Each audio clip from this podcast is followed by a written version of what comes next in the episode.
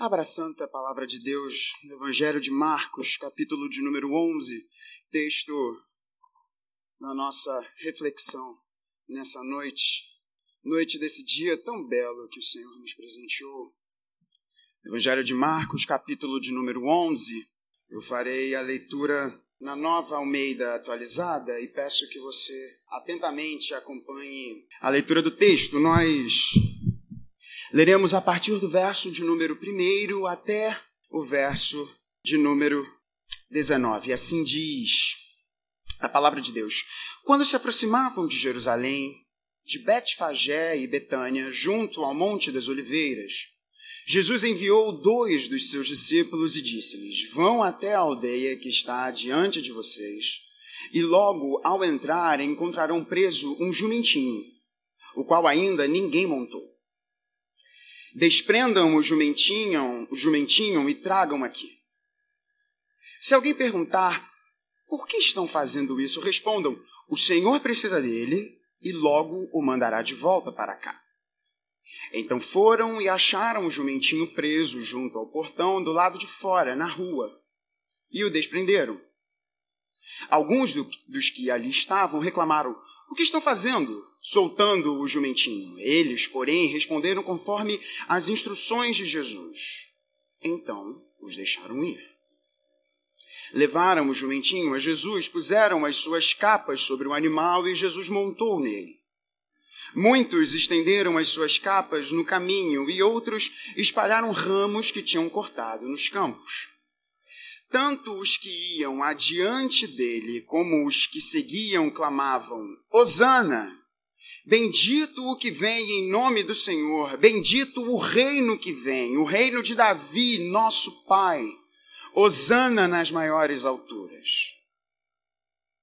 E Jesus entrou em Jerusalém, no templo, e tendo observado tudo, como já era tarde, saiu para Betânia com os doze. No dia seguinte, quando saíram de Betânia, Jesus teve fome. E vendo de longe uma figueira com folhas, foi ver se nela acharia alguma coisa. Aproximando-se dela, nada achou a não ser folhas, porque não era tempo de figos. Então Jesus disse à figueira: Nunca mais alguém coma dos seus frutos. E os discípulos de Jesus ouviram isso e foram para Jerusalém. Quando Jesus entrou no templo, começou a expulsar os que ali vendiam e compravam Derrubou as mesas dos cambistas e as cadeiras dos que vendiam pombas, e não permitia que alguém atravessasse o templo carregando algum objeto. Também os ensinava e dizia: Não é isso que está escrito: a minha casa será chamada casa de oração para todas as nações? Mas vocês fizeram dela um covil de salteadores. E os principais sacerdotes e escribas ouviram isso e procuravam uma maneira de matar Jesus, pois o temiam, porque toda a multidão se maravilhava de sua doutrina. Em vindo a tarde, Jesus e os discípulos saíram da cidade. Vamos mais uma vez nos dirigir ao nosso Deus em oração. Pai bendito, nessa hora, abre os olhos do nosso coração para recebermos a tua palavra clareia o nosso entendimento, destrói todas as muralhas que em nossa vã vontade de autonomia, de vivermos sem ti, porventura tenhamos construído. Que a beleza do Evangelho do teu Filho Jesus agora sobressaia e ressalte em nossos olhos e em nosso coração. Que as palavras dos meus lábios e o meditar do coração da tua igreja sejam agradáveis na tua presença, pois confessamos que tu és a nossa rocha, o nosso Salvador, em Cristo Jesus. Amém. O Evangelho de Marcos, certa vez, um cantor que eu gosto bastante, o Bonovox, no YouTube, disse que o Evangelho de Marcos mais parece um filme de Hollywood. E como alguém que ama teologia bíblica, né, quase reverendo André, Muito legal falar isso. Uma afirmação dessa às vezes pode parecer um pouquinho deslocada, mas quando nós olhamos para o Evangelho de Marcos e vemos que é o Evangelho com o maior número de verbos, a gente pode até concordar com Bonovox. Às vezes ele deveria se preocupar mais em cantar, que é o que ele faz bem. Mas nisso a gente concorda com ele. O Evangelho de Marcos, ele de fato foi escrito, e segundo a tradição, Marcos relatou o que ouvia aos pés de Pedro, apóstolo. Então, muitos estudiosos e a tradição vai nos dizer que o Evangelho de Marcos seria como que um grande resumo das pregações de Pedro. João Marcos, este João Marcos, que teve uns desentendimentos com Paulo ao longo do livro de Atos, esse João Marcos começa a seguir Pedro, a ser o grande discípulo de Pedro, e ao longo da pregação de Pedro por Roma e outras cidades, teria então registrado as pregações de Pedro. E de fato é o evangelho, não apenas o evangelho mais enxuto, mas é o evangelho mais preocupado em mostrar como Jesus age, o que ele faz. E através das suas ações, através daquilo que Jesus realiza, mostrar ao público original, que provavelmente eram os romanos, que Jesus não era mais um entre tantos deuses que os romanos cultuavam, por pegar emprestada a visão de mundo dos gregos. Não. Jesus é único. Jesus é um só. E Jesus é completamente diferente de qualquer outra divindade, líder político e principalmente César. Jesus era completamente diferente de César. E o Evangelho de Marcos, ele tem uma particularidade muito interessante, que ele já começa Jesus pé na porta. No primeiro capítulo de Marcos, a gente já vê Jesus falando: arrependam-se e creiam no Evangelho, porque o reino de Deus está próximo. Não tem nenhuma introdução, não tem. É Jesus pé na porta já anunciando o Evangelho, meu irmão, se arrepende. E o Evangelho é construído de uma forma para que ele alcance o seu clímax na entrada de Jesus em Jerusalém. Ao contrário de outros evangelhos, como por exemplo João, e até o evangelho de Lucas, alguns autores vão falar, em que mostraria Jesus indo a Jerusalém outras vezes. O evangelho de Marcos é construído de uma forma que Jesus vai a Jerusalém apenas uma vez. E ali é julgado e posto numa cruz fora de Jerusalém, como forasteiro que Jesus é. Mas isso é papo para um outro sermão. E o Evangelho de Marcos é construído dessa forma. E o que nós lemos nos capítulos de número 11, 12 e 13 vão nos mostrar o relacionamento de Jesus com o templo. Vemos essa entrada de Jesus no templo, precedida da entrada triunfal de Jesus em Jerusalém. E terminamos essa passagem com o sermão profético de Jesus, em que Jesus diz que destruiria o templo em três dias após iria reconstruí-lo. E todos os seus ouvintes zoaram Jesus, falando assim: esse cara é maluco. Como é que ele pode dizer que vai destruir esse templo, o grandioso templo de Jerusalém, vai reconstruir em três dias? Ele é o quê? Ele tem o poder da Capitã Marvel que de uma hora para outra virou a heroína mais poderosa de todo o universo. E piadinha que só os nerds entenderam, né? Enfim. Como é que pode isso? Três dias. Quando Jesus estava falando do seu próprio corpo, dele mesmo. E essa noite em que. E essa dinâmica que a equipe pastoral montou é interessante, porque pelas manhãs nós seguimos a nossa série expositiva em Pedro, a segunda carta de Pedro é o, é o, livro da vez em que nós estamos indo expositivamente, e à noite a gente traz mensagens diversas ao coração da igreja. Nessa noite, eu quero. E a minha oração é que você perceba o caráter de Jesus, o poder de Jesus, o caráter de Jesus na sua entrada em Jerusalém, o poder de Jesus na conduta de Jesus com os comerciantes no templo e como que misteriosamente uma figueira tem a ver com a forma que o seu caráter expressa este poder. Então, o caráter de Jesus na entrada de Jerusalém, o poder de Jesus na sua conduta com os mercadores no templo e como que uma figueira tem a ver com você e comigo aqui hoje, nessa noite. Vamos ao texto. O texto começa nos mostrando no capítulo 11 que Jesus sai da cidade em que estava, se aproximando de Jerusalém, junto aos montes, junto ao Monte das Oliveiras. E os historiadores vão nos dizer, e quem vai a Jerusalém, e a gente, né, reverendo, como temos vontade de fazer essa viagem, quem já teve a oportunidade, a bênção de ir a Jerusalém, diz que a, a vista do Monte das Oliveiras é um lugar privilegiado para o lugar que seria. Hoje temos apenas o tal Muro das Lamentações, que a tradição aponta que é o restante, uma parede do templo. Deste templo aqui que Jesus está aqui se referindo e que Jesus faz um furdunço lá quando entra, a gente já vai ver esse ponto aqui na nossa mensagem. Mas tinha uma visão privilegiada. E Jesus dá um comando para os seus discípulos, um comando nada usual. Jesus fala para dois dos seus discípulos, fala assim, olha só, entre na cidade, tem um jumentinho lá em determinado lugar. Vocês vão pegar esse jumentinho. E se alguém perguntar a vocês por que, que vocês estão pegando o jumentinho, vocês vão falar que o Senhor pediu isso.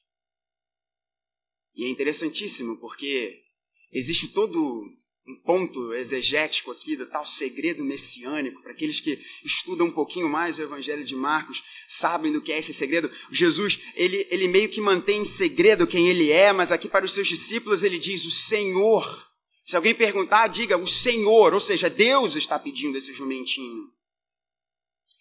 E o texto nos diz que os discípulos fazem isso.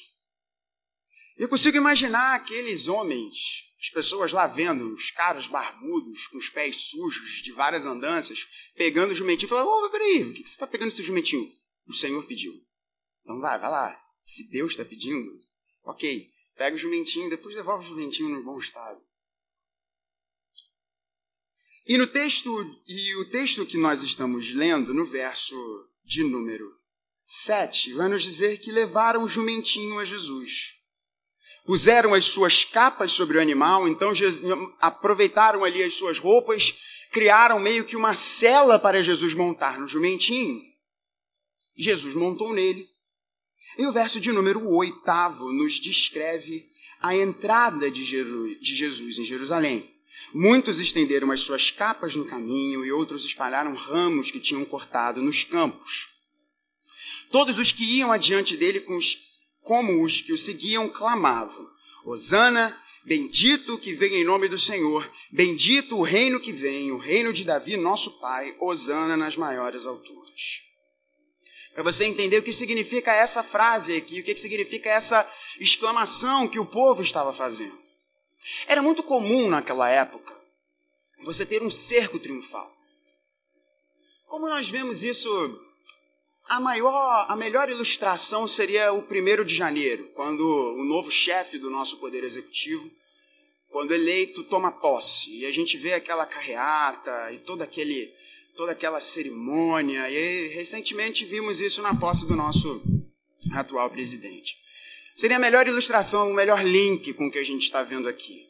Mas era muito comum naquela época que um, quando um governante adentrava numa cidade, houvesse este, este cerco, houvesse esta cerimônia em que as pessoas lançavam, às vezes, flores, às vezes lançavam perfumes pelo caminho, entoavam canções, para um rei que estivesse entrando.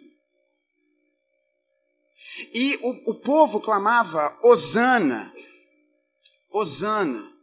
Os estudiosos vão nos dizer que Osana, traduzido da forma mais literal possível, era um pedido de salvação e de salvação imediata, algo como salva-nos agora. Era um pedido de salvação. Salva-nos, salva-nos. E essa expressão, bendito o que vem em nome do Senhor, ela era aplicada em duas situações. Quando um peregrino estava muito tempo distante de Jerusalém e do templo e retornava para o seio da adoração do povo, então era uma saudação que as pessoas usavam: Bendito que vem em nome do Senhor. O sujeito vai embora, você não sabe se aquela pessoa iria voltar, e agora ela retorna. Quando alguém visse aquela pessoa, ela fala: falava, bendito que vem em nome do Senhor. Mas havia um outro contexto. Quando o rei entrava em Jerusalém. Quando Davi entrava em Jerusalém, quando Salomão entrava em Jerusalém, quando os descendentes da casa de Davi retornavam a Jerusalém, depois de guerrear, depois de realizar alguma missão diplomática ou algum a fazer em qualquer outro ponto de Israel, quando o rei retornava a Jerusalém e principalmente quando ele ia em direção ao templo, a população fazia essa exaltação e dizia: Bendito que vem em nome do Senhor. Ou seja, quando eles falam bendito o reino que vem, o reino de Davi, nosso pai, eles estavam ecoando todo o desejo e toda a expectativa do povo de um rei que viria para destruir todos os inimigos e libertar Israel da opressão dos seus inimigos forasteiros, dos romanos nesse momento. Salva-nos agora, Osana nas maiores alturas, salva-nos, Deus. Mas o que é que chama atenção nesse momento? O que é que chama atenção nessa passagem? O que a entrada de Jesus contrasta de forma radical com a expectativa e a nossa visão de mundo do que seria um verdadeiro rei. A fala da população, a fala do povo e a expectativa que existia naquele momento era de um rei que demonstrasse o seu poder. Por isso que eles estão dizendo: salva-nos agora. Jesus expulsa os romanos. Vamos tomar em armas. Judas, o Iscariotes, não Judas, o irmão de Jesus, mas Judas, o Iscariotes, fazia parte de um grupo militar, que era um verdadeiro grupo de guerrilha. Pois queriam ver o reino de Israel, o reino de Davi sendo restaurado por meio dos romanos sendo expulsos daquele lugar. Porque não aguentavam a tirania dos romanos. E é verdade, os romanos eram de fato tiranos. Mas o que o texto nos diz que há um imenso contraste entre o que o povo estava pedindo e esperando e quem Jesus é e como isso mostra o caráter dele. Jesus não entra num cavalo. Jesus entra num jumentinho. E por que um jumentinho? Um jumentinho seria a montaria de uma criança ou de um hobbit. Vamos lá, hoje está demais, né? Só referência nerd. Para quem aí viu o Senhor dos Anéis. Apenas crianças, apenas pobres, montariam em jumentos. Um rei montava em cavalos. Eu sei que talvez você já tenha ouvido alguma pregação para mostrando que não, a montaria dos reis de Israel eram jumentos. Os estudiosos hoje em dia vão nos apontar que não há evidências para isso.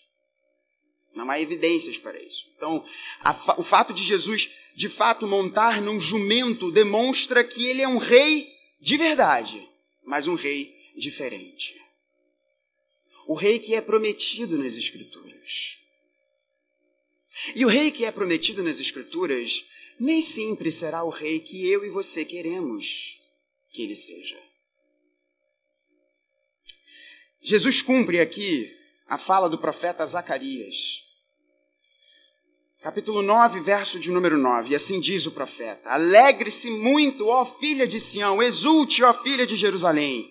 Eis que o seu rei vem até você, justo e salvador, humilde, montado em jumento, num jumentinho, cria de jumenta. Jesus mostra, e esse é o caráter de Jesus, ele vai nos mostrar que ele não é o rei que nós, por vezes, esperamos, e certamente não era o rei que a população ali naquele momento esperava, mas ele é um rei segundo o que Deus quer que seja um rei. Um rei que serve. Um rei que se entrega. Um rei que não tem uma corte infindável para ser servido em todos os seus caprichos mas veio para servir e dar a sua vida em resgate por muitos. Um rei que, em toda a sua majestade e glória, decide abrir mão dessa majestade, se fazer carne, ser reconhecido em figura humana e obedecer até a morte e morte de cruz. Um rei que, não obstante toda a sua glória eterna, abre mão disso e diz para os seus discípulos que ele não tinha nem aonde encostar a sua cabeça. Num dos maiores sermões de Jonathan Edwards, grande puritano calvinista, avivalista, num dos seus maiores sermões, e é um sermão muito citado por diversos autores, a excelência da pessoa de Cristo. Um sermão que Jonathan Edwards pregou em 1738. Ele vai sintetizar aquilo que estamos aqui falando. Quando ele olha para Apocalipse 5, versos 5 a 6, e o que diz esse texto? Então um dos anciãos me disse: Não chores, pois o leão da tribo de Judá, a raiz de Davi, venceu para abrir o livro e romper os sete selos. Perceba o que o texto diz: o leão da tribo de Judá, o leão, a raiz de Davi. Aqui ele está falando de um leão, ele está falando de uma raiz, ele está falando de força, de solidez. Ele venceu. João diz: Nisso vi em pé entre o trono e os quatro seres viventes no meio dos anciãos, o que João vê? Um cordeiro como que sendo morto. O leão de Judá. E João vê um cordeiro. Sobre isso, Jonathan Edwards nos diz: o leão se sobressai por sua força e pela majestade, de sua aparência e de seu rugido. O cordeiro sobressai pela sua brandura, pela sua paciência. Ele é sacrificado como alimento e para a fabricação de nossas vestimentas. Mas neste texto, Jonathan Edwards se referindo ao texto que acabamos de ler, Apocalipse 5, 5 e 6. Mas no texto vemos que Jesus é comparado a esses dois animais, pois as diferentes excelências de ambos conjugam-se nele de forma maravilhosa. Há em Jesus Cristo uma conjugação de excelências tão distintas que, se não fosse nele, nos teriam parecido totalmente incompatíveis em outra pessoa. Em Cristo Jesus você encontra bravura e fraqueza. Em Cristo Jesus você encontra retumbante majestade e humilde serviência. Em Cristo Jesus você vê um leão rugindo e um cordeiro sendo entregue para a morte. Este é o caráter de Cristo o caráter do Rei prometido a nós. Em Cristo Jesus você encontra o leão que vence e conquista, mas você encontra o cordeiro que é entregue em nosso lugar. Jesus é forte e fraco. Jesus é poderoso e frágil ao mesmo tempo. E isso é maravilhoso demais. Isso gera em nós uma imagem completa e bela do que é ser. Do que é ser. Por Jesus é inteiramente completo. Por isso que Paulo, escrevendo aos Colossenses, vai nos dizer que Deus achou por bem que nele, Jesus Cristo, residisse toda a plenitude. Esse é o caráter de Cristo Jesus. Esse é esse Jesus maravilhoso, que é o leão e ao mesmo tempo é o cordeiro, que é um rei que entra de forma triunfal, mas entra de forma triunfal não num cavalo, mas num jumentinho, que vem para conquistar e conquista através da sua morte e morte de cruz. Mas e o poder de Jesus? O poder de Jesus é demonstrado na sua conduta no templo, e a gente vai pular um pouquinho o texto da figueira. Vamos para o verso de número 15. O verso de número 15 assim nos diz: E foram para Jerusalém. Quando Jesus entrou no templo, começou a expulsar os que ele vendiam e compravam. Derrubou a mesa dos campistas e as cadeiras dos que vendiam pombas e não permitia que alguém atravessasse o templo carregando algum objeto. Para você entender aqui o que, que está acontecendo. O grande templo, o majestoso templo de Jerusalém, tinha a primeira parte dele era o pátio dos gentios, ou então pátio das nações, dependendo da tradução. Era o pátio em resumo da galera. Era o principal parte do templo em extensão, não em sacralidade, mas da arquitetura do templo, nenhuma parte se comparava em tamanho a esse pátio. A esse pátio.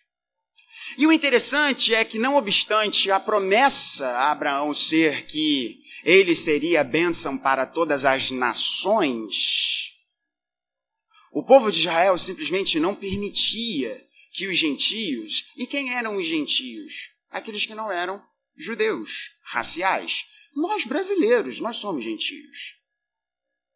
Simplesmente não era permitido a estes homens e mulheres passarem desse pátio. Não, eles não podiam passar dali. Só que a descrição que nós vemos desse lugar é uma descrição, no mínimo, curiosa. Nós vemos o texto nos falando sobre pessoas que vendiam e compravam.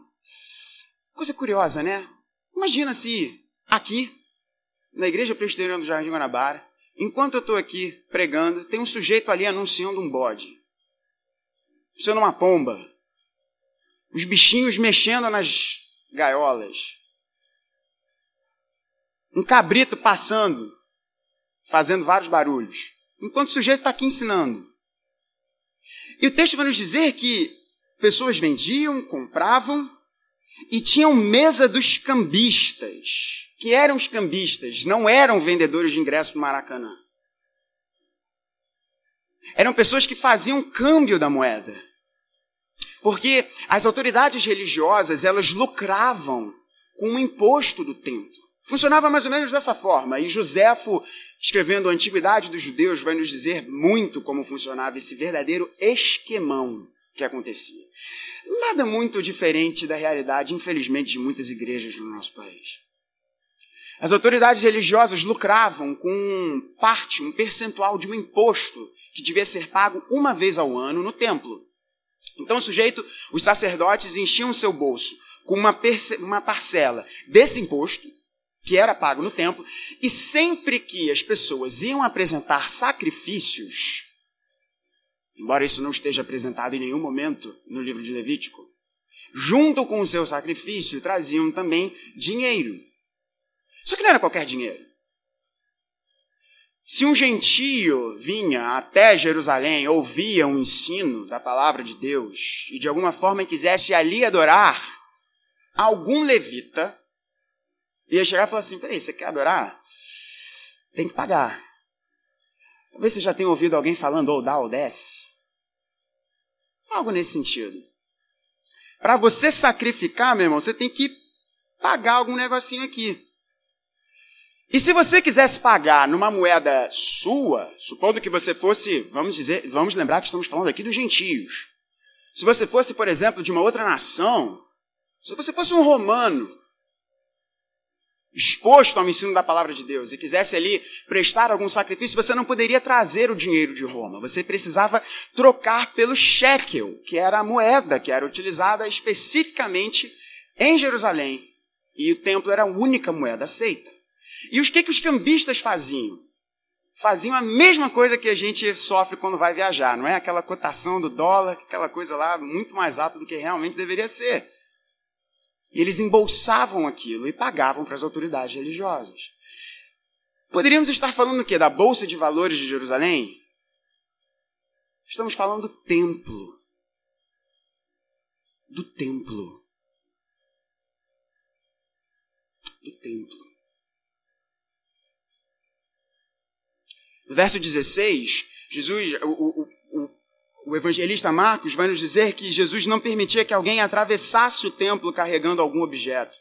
Joséfo vai nos dizer que essa área era tão grande, tão povoada e uma verdadeira bagunça que pessoas levavam utensílios diversos para cruzar a cidade e faziam um atalho cruzando, tipo como às vezes a gente faz com posto de gasolina com o carro. Cruzavam a cidade por meio do pátio. Nós não estamos falando de um posto de gasolina, estamos falando do templo. E Jesus entra no templo. E Jesus olha essa situação. E Jesus fica muito irado. Mateus vai nos dizer que Jesus vira a mesa dos cambistas e expulsa as pessoas com uma chibata. Se você tem uma expressão de Jesus como se Jesus fosse meio que um John Lennon do século I, esquece isso.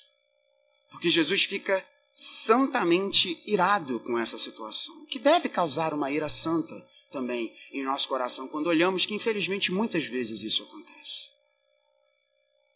E por que que Jesus faz isso? Por que, que o templo é tão importante? Não obstante Jesus falar que ele iria destruir este templo. Na verdade, ele não estava falando deste templo, ele estava falando do seu próprio corpo. Por quê? Por que isso é tão fundamental, isso é tão importante?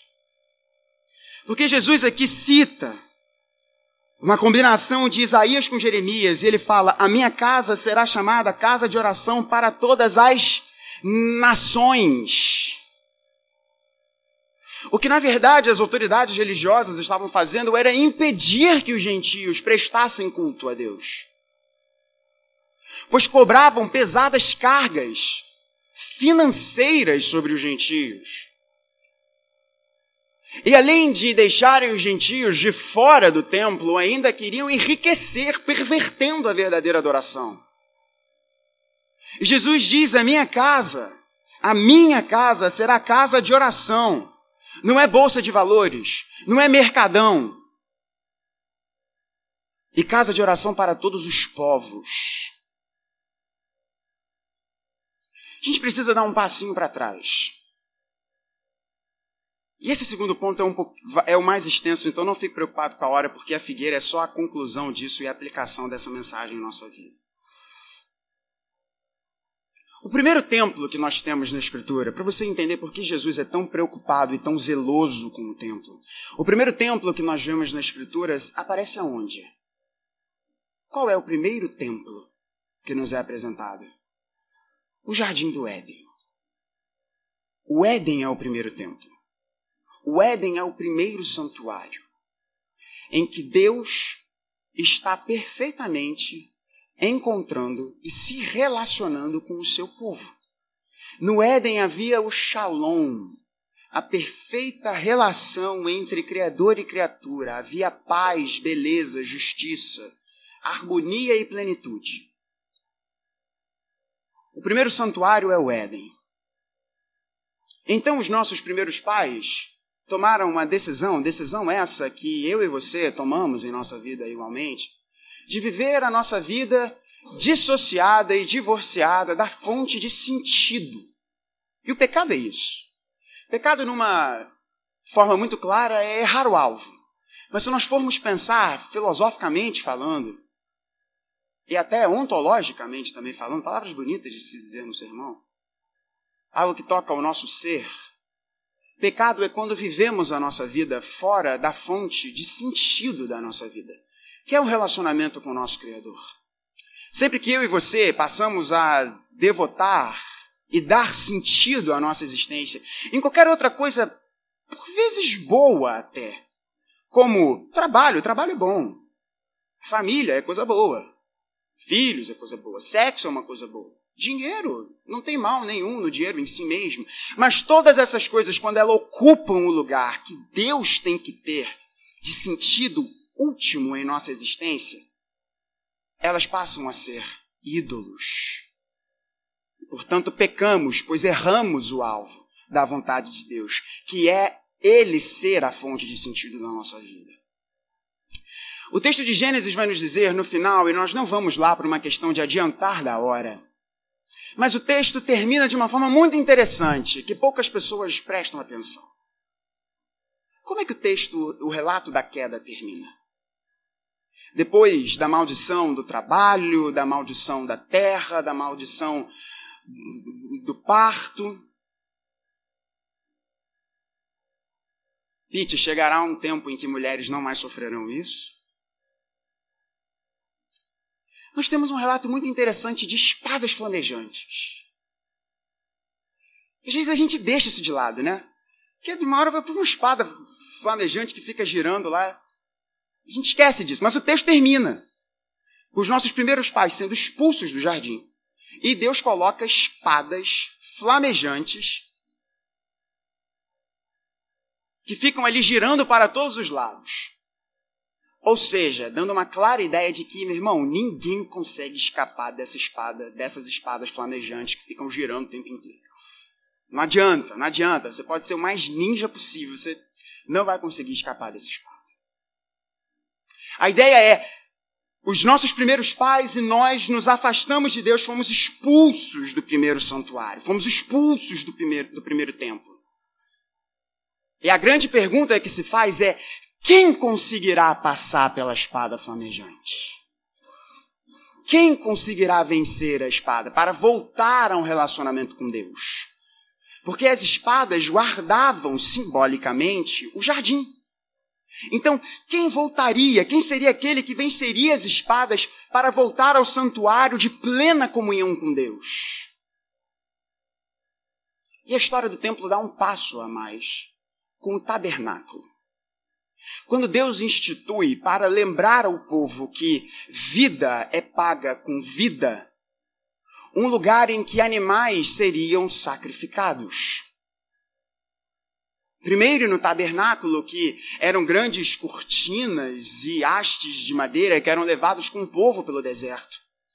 E uma vez ao ano, o sumo sacerdote, no Yom Kippur, o dia do perdão, entrava num lugar chamado Santo dos Santos, que era o lugar que protegia o povo da plena presença de Deus. Porque a plena presença de Deus é algo aterrorador para pessoas injustas como nós. A santidade de Deus é tão extrema que fulminaria o nosso ser se nós estivéssemos em pleno contato com ela da forma que nós somos. E um animal era cortado, era sacrificado, simbolizando o perdão sobre a nação. O tabernáculo, por sua vez, dá lugar ao templo. O grandioso templo que Davi queria construir, mas seu filho Salomão constrói. E neste grandioso templo, que é destruído e depois, no momento pós-exílico, é reconstruído e depois reformado com Herodes o Grande, é esse o templo aqui que Jesus entrou. Uma vez ao ano, o sumo sacerdote entrava, cortava animais, sacrificava animais pelos pecados da nação. E uma vez por ano ele fazia isso. Uma vez por ano ele fazia isso. Apontando para um dia que os profetas diziam que chegaria, em que Deus estaria de volta com o seu povo. E o profeta Isaías diz, se referindo a um dia em que a glória de Deus iria percorrer por todos os montes, todos os oceanos e todos os lugares. Ou seja, um dia aventuroso em que todo Israel estaria de volta ao Éden. Mas a grande pergunta que se faz é: e a espada? e a espada. O povo não entendeu o que Isaías 53 nos diz.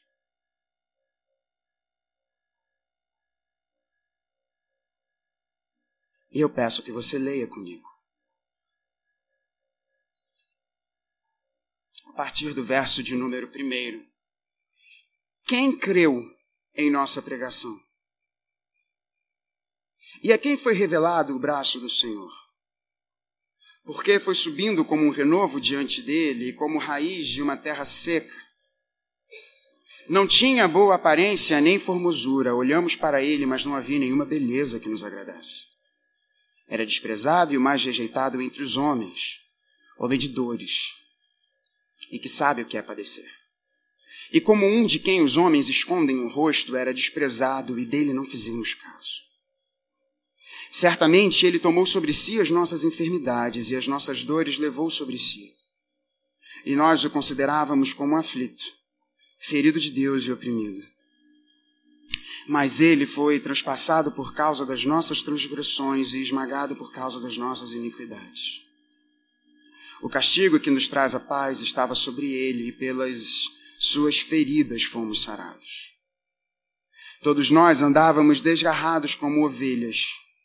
Cada um se desviava pelo seu próprio caminho, mas o Senhor fez cair sobre ele a iniquidade de todos nós. Ele foi oprimido e humilhado, mas não abriu a boca. Como cordeiro foi levado ao matadouro, e como ovelha muda diante dos seus tosqueadores, ele não abriu a boca. Pela opressão e pelo juízo ele foi levado, e de sua linhagem, quem se preocupou com ela? Porque ele foi cortado da terra dos viventes. Foi ferido por causa da transgressão do meu povo. Designaram-lhe a sepultura com os ímpios, mas como rico esteve na sua morte, embora não tivesse feito injustiça e nenhum engano fosse encontrado na sua boca. Todavia, ao Senhor agradou esmagá-lo, fazendo-o sofrer. Quando ele der a sua alma como oferta pelo pecado, verá a sua posteridade e prolongará os seus dias, e a vontade do Senhor prosperará nas suas mãos. Ele verá o fruto do trabalho de sua alma e ficará satisfeito. O meu servo, o justo, com o seu conhecimento justificará muitos, porque as iniquidades deles levará sobre si. Presta, você prestou atenção numa coisa aqui? No verso de número 8? Porque ele foi cortado. Sabe a espada que separa a todos nós do verdadeiro santuário do Éden, ela foi enfrentada e Cristo foi cortado. Porém, o que John Owen nos diz é sensacional, porque a morte foi morta na morte de Jesus. A espada flamejante encontrou o seu objeto designado desde antes da fundação do mundo, o Cordeiro de Deus. Ele foi cortado, ele enfrentou a espada, para que todos nós, gentios que somos, pudéssemos entrar no verdadeiro templo, que é o próprio Senhor Jesus. Essa espada que separa o povo do contato com Deus encontrou a carne de Jesus e ele, tendo sido cortado, abre passagem pelo seu sangue e no seu corpo para nós um pleno e vivo caminho até Deus. É isso que o autor dos Hebreus nos diz. Este é o poder de Jesus. E por fim, como que eu e você temos que ter em mente em relação a essas coisas? O caráter e o poder de Jesus. Vamos para o texto da figueira. E assim eu termino essa extensa mensagem. Texto vai nos dizer: No dia seguinte, quando saíram de Betânia, Jesus teve fome. E vendo de longe uma figueira com folhas, foi ver se nela acharia alguma coisa. Era próximo da Páscoa. E as figueiras, quando estavam no tempo de dar folhas, elas começavam a dar um pequeno figuinho, um brotinho que era comestível. Então era fácil, era, como algumas pessoas mais velhas dizem, era batata. Nesse caso não era batata, era figo, mas era certo. Se tinha folha, tinha um figuinho. Algo, não era um figo, mas era algo comestível. Por isso que quando Jesus olha aquela figueira, vê folhas, fala assim, ah, estou com fome. Foi até a figueira ver se nela acharia alguma coisa. E aproximando-se dela, olha que coisa, nada achou. Porque não era o tempo de figos, mas era o tempo desses brotinhos comestíveis. Então Jesus disse à figueira, e Jesus não é um, anti-ambientalista aqui, malzinho com as árvores, não tem nada a ver com isso. Jesus ele dramatiza uma fala para os seus discípulos. Vamos pensar aqui no contexto literário dessa passagem. Qual é a passagem que Marcos logo traz? Em seguida, o templo. E a religiosidade oca das pessoas. Qual é o texto que logo antecede a figueira? A entrada triunfal. Jesus mostrando que ele é um rei, mas ele é um rei diferente. O que, que a figueira conecta essas duas passagens? Jesus está claramente mostrando aos seus discípulos: vocês podem ter folha, mas folha sem fruto não serve para nada. Em outros termos, vocês podem vir à igreja. Vocês podem ter uma religiosidade que é estética, que se mostra.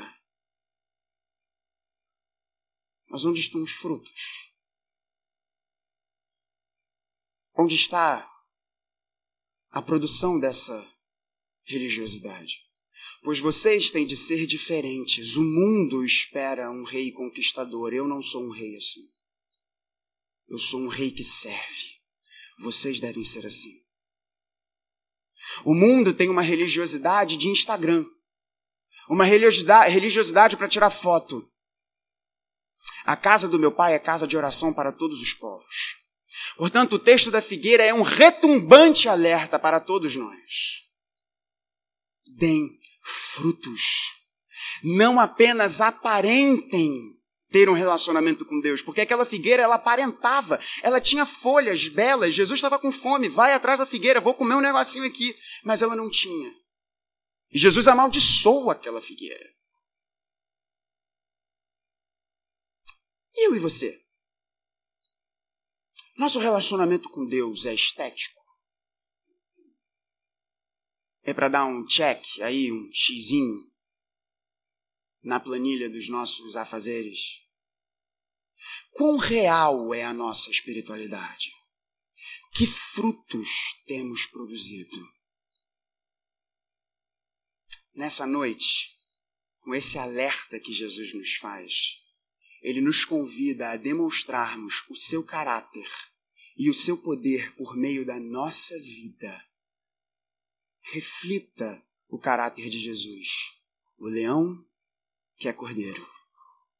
Reflita o poder de Jesus, que é trazer todas as pessoas de volta num relacionamento com Deus.